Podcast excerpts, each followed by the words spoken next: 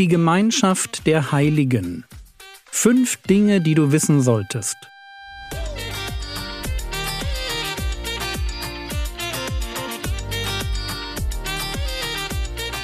Theologie, die dich im Glauben wachsen lässt. Nachfolge praktisch dein geistlicher Impuls für den Tag. Mein Name ist Jürgen Fischer und heute geht es um das Wirken des Heiligen Geistes. Gemeinschaft der Heiligen. Das wird diese Woche unser Thema sein und ein ganz klein wenig habe ich die Befürchtung, dass dieses Thema sich total langweilig anhören könnte. Und genau das wäre schade. Gemeinschaft unter Christen ist eine so heilige und gleichzeitig wichtige, aber auch angefochtene Sache, dass es wichtig ist, sie zu schätzen. Wir brauchen als Gläubige einander, weil das Leben mit Gott von Anfang an als ein Leben in einer Gemeinschaft konzipiert wurde. Bekehrung zu Gott ist immer auch eine Bekehrung zum Wir der Gemeinschaft. Man sieht das ganz schön dort, wo die erste Gemeinde entsteht. Menschen stehen baff erstaunt vor Petrus, hören seine Pfingstpredigt und sind überwältigt von der Idee, dass dieser gekreuzigte Jesus von Nazareth wirklich auferstanden sein könnte, wirklich der Messias gewesen sein könnte und fragen dann, Apostelgeschichte Kapitel 2, Vers 37 Als sie aber das hörten, drang es ihnen durchs Herz, und sie sprachen zu Petrus und zu den anderen Aposteln, Was sollen wir tun, ihr Brüder? Und ich denke, wir kennen alle die Antwort. Tut Buße und lasst euch taufen. Und dann heißt es anschließend, Apostelgeschichte 2, die Verse 42 und 43, die nun sein Wort aufnahmen, ließen sich taufen, und es wurden an jenem Tag etwa dreitausend Seelen hinzugetan. Sie verharrten aber in der Lehre der Apostel und in der Gemeinschaft im Brechen des Brotes und in den Gebeten. In Vers 42 werden vier Dinge beschrieben, die für die ersten Christen ganz normal dazugehörten. Lehre, Brotbrechen oder Abendmahl, Beten und eben auch Gemeinschaft. Merkt ihr, wie Christ sein ohne Gemeinschaft hier nicht gedacht werden konnte? Sie verharrten in der Gemeinschaft. Hier werden Menschen beschrieben, die sich als Team, als Familie, eben als Gemeinschaft verstehen. Genau genommen geht es um eine Gemeinschaft, die sie sich nicht ausgesucht haben, sondern die ein anderer zusammengestellt hat. Gemeinde ist wie ein Blumenstrauß. Ich weiß nicht, ob du dir mal einen schönen Blumenstrauß angeschaut hast, aber tu das mal. Ich meine jetzt nicht so einen armseligen Strauß Nelken, den man an der Tanke bekommt. Ich meine einen richtigen Blumenstrauß. Gebunden von einer Floristin, die weiß, was sie tut. Geh mal zu einem guten Blumenladen und schau dir in Ruhe ein paar solcher Blumensträuße an. Das, was du da siehst, ist Gemeinschaft. Da sind Blüten ganz unterschiedlicher Größe, Form und Farbe, neben Gräsern, Blättern, kleinen Zweigen und mittendrin vielleicht noch bunte Bänder oder ein dekorativer Einstecker.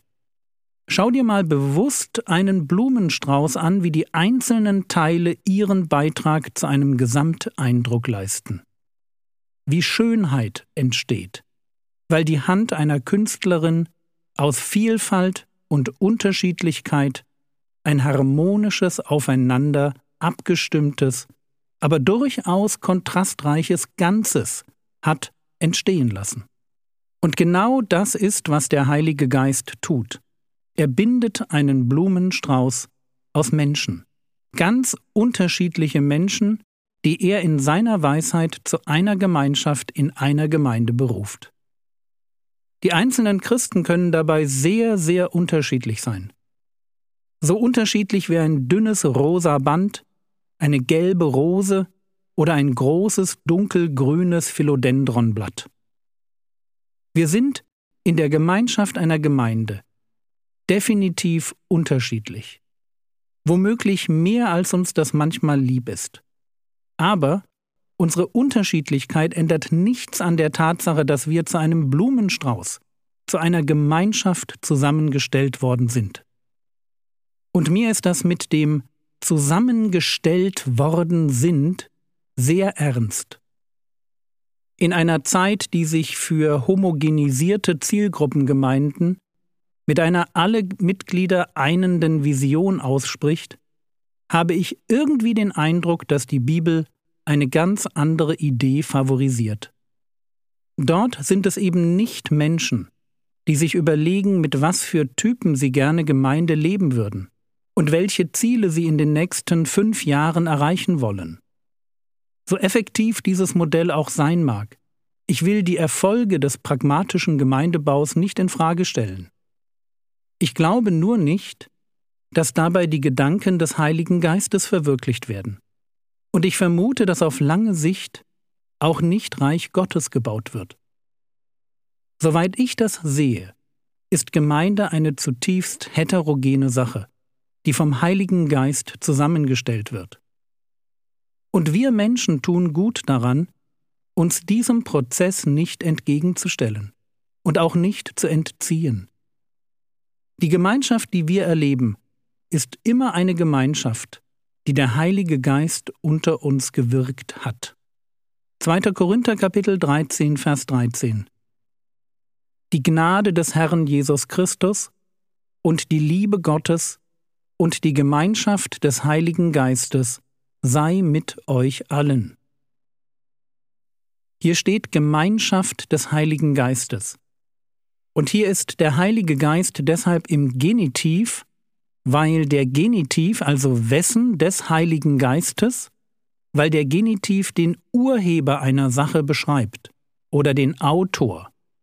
So wie der Brief des Goethe ein Brief ist, den Goethe geschrieben hat, so ist die Gemeinschaft des Heiligen Geistes eine Gemeinschaft, die vom Heiligen Geist erdacht, initiiert, eingefädelt und gewollt wurde.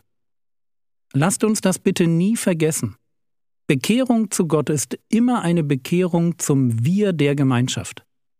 Und man sieht genau das an einer Sache ganz besonders, nämlich daran, dass wir alle mit der Bekehrung vom Heiligen Geist, der uns neues Leben schenkt, auch für die Gemeinschaft fit gemacht werden. Das ist der Grund dafür, warum wir alle Geistbegabte sind. Wir haben heute nicht die Zeit, uns mit 1. Korinther 12 zu beschäftigen.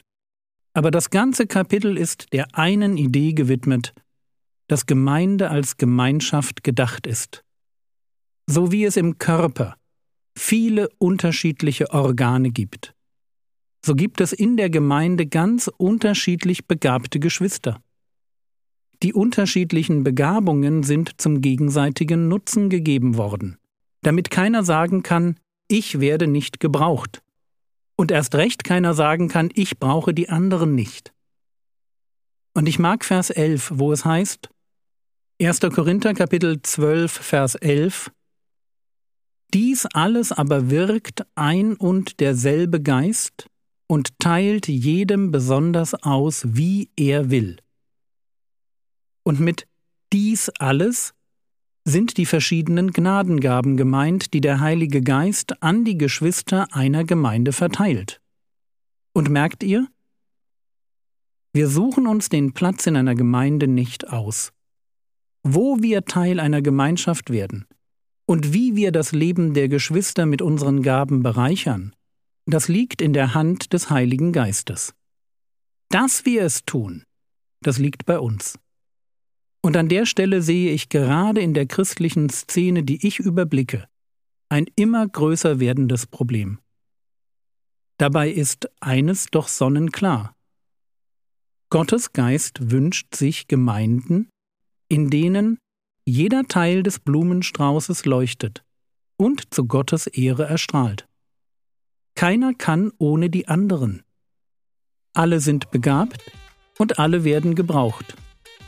Und ich glaube, nur zusammen werden wir in diesen Zeiten überhaupt noch etwas in Richtung Reich Gottes auf die Beine stellen können.